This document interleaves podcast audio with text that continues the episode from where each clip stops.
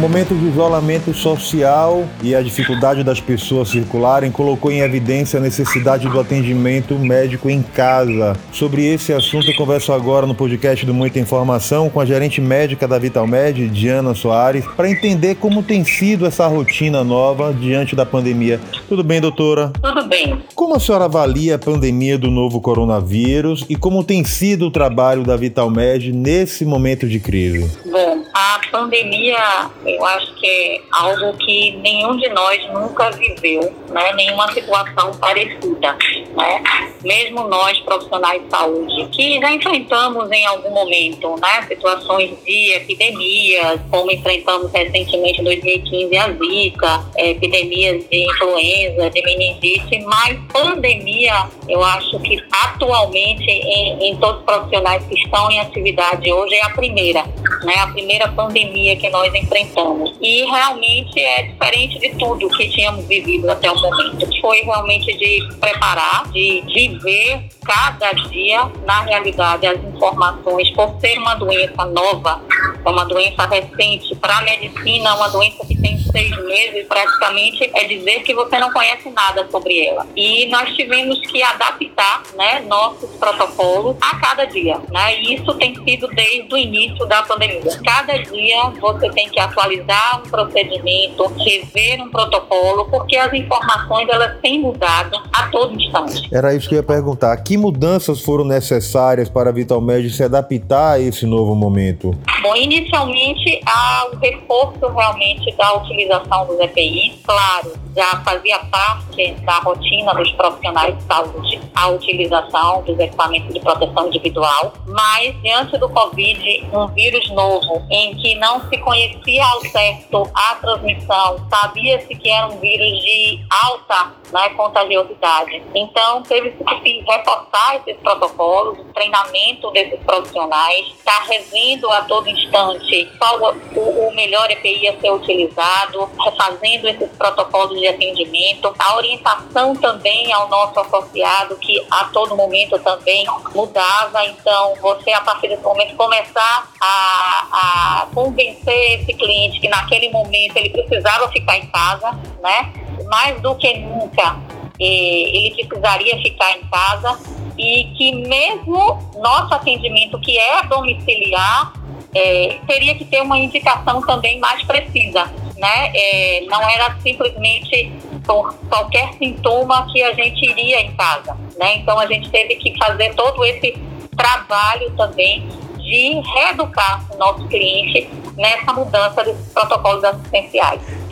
Que cuidados estão sendo tomados para o atendimento domiciliar? É perceptível que muitas pessoas estão com receio de atrair até mesmo uma ambulância, um profissional para casa, já que o profissional está circulando, está nas ruas e há o medo e o risco da pessoa contrair a doença estando no isolamento social. Exato. Então, é, as nossas equipes, elas se paramentam, né, utilizam o EPI cada atendimento, para que exatamente não haja essa contaminação né, cruzada de um domicílio para o outro. Então, a equipe ela vai usar o EPI nesse caso não só para a proteção dela, como também para a proteção do cliente.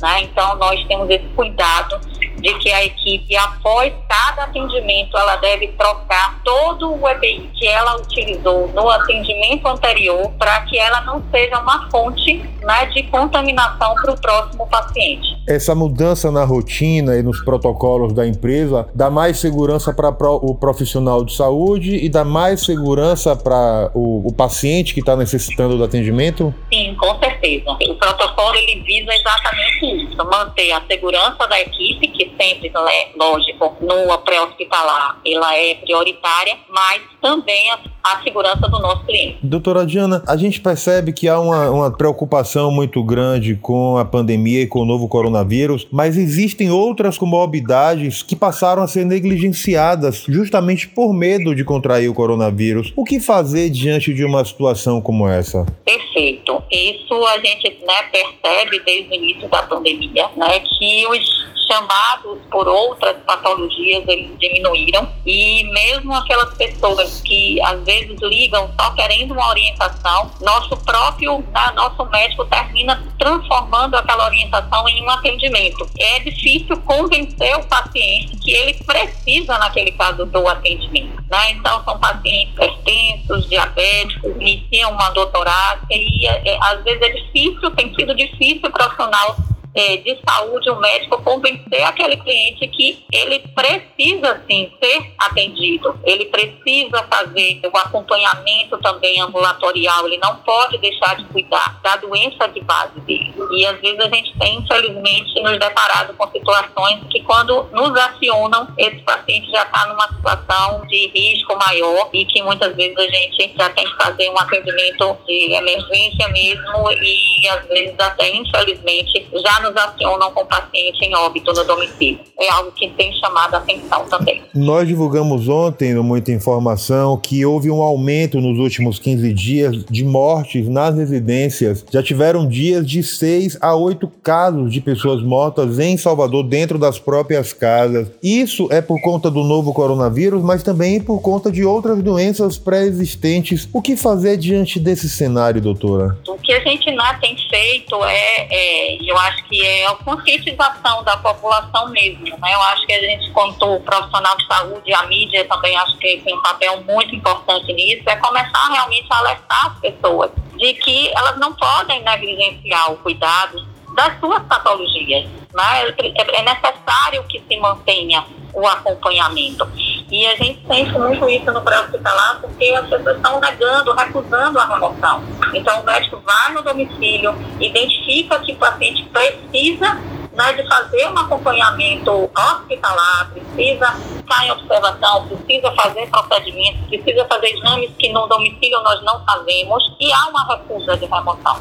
E quando há um rechamado, infelizmente, às vezes, a gente não consegue mais reverter a situação. Então, eu acho que é um trabalho que tem que começar a ser feito pela né, por, por, por, toda a equipe de saúde, como todos os profissionais de saúde, e a mídia pode nos ajudar muito nisso. Há o risco de contaminação na busca por um atendimento domiciliar ou não há esse risco diante da rigidez dos protocolos utilizados por vocês? Não tem como dizer que não há o risco. Né? Como eu falei no início, o vírus ele é altamente contagioso e não deixa de ser pessoas que estão adentrando no domicílio. Por maior rigor que a gente tenha nos protocolos de segurança, é sim um profissional que está exposto, né, um profissional que está na linha de frente, que vai entrar no domicílio. Mas é claro que esse risco ele não é alto, porque o profissional vai estar devidamente paramentado, vai ter tomado todos os cuidados né, para evitar essa contaminação. Que mensagem a senhora daria para as pessoas hoje que precisam do atendimento e que tenham receio de sair para buscar essa, essa ajuda médica e que dependem hoje exclusivamente da Vitalmed do serviço de de intermediação para justamente buscar um atendimento médico? A mensagem que eu tenho que dar para o nosso cliente é que continue contando conosco. Nós estamos à disposição 24 horas, que confiem nas nossas, nos nossos médicos, nas nossas equipes, elas estão devidamente preparadas para dar a melhor orientação. E essa orientação, às vezes, pode ser realmente vá para o hospital, porque nesse momento não existe né, uma unidade pronta, disponível na rapidez que aquele paciente precisa. Então, o que a gente na pede é que nosso cliente continue confiando no nosso serviço e procure sempre que necessário, porque mesmo que não haja uma equipe naquele momento disponível para encaminhamento, tem um profissional médico pronto e habilitado para dar a melhor orientação. Podemos dizer então que o risco de contaminação nos atendimentos domiciliares é baixo diante do, do rigor Sim, sim, podemos dizer sim. Pronto. Doutora, eu quero agradecer a sua participação no podcast do Muita Informação. Acho que esse tipo de, de notícia nesse momento de tanta fake news é importantíssima para dar mais segurança e mais tranquilidade às pessoas de que vão ter um suporte de qualidade, justamente tendo a preocupação do profissional de saúde e a preocupação também com quem está em casa aguardando atendimento. Com certeza, eu que agradeço a oportunidade. Siga a gente nas nossas redes sociais e até o próximo podcast.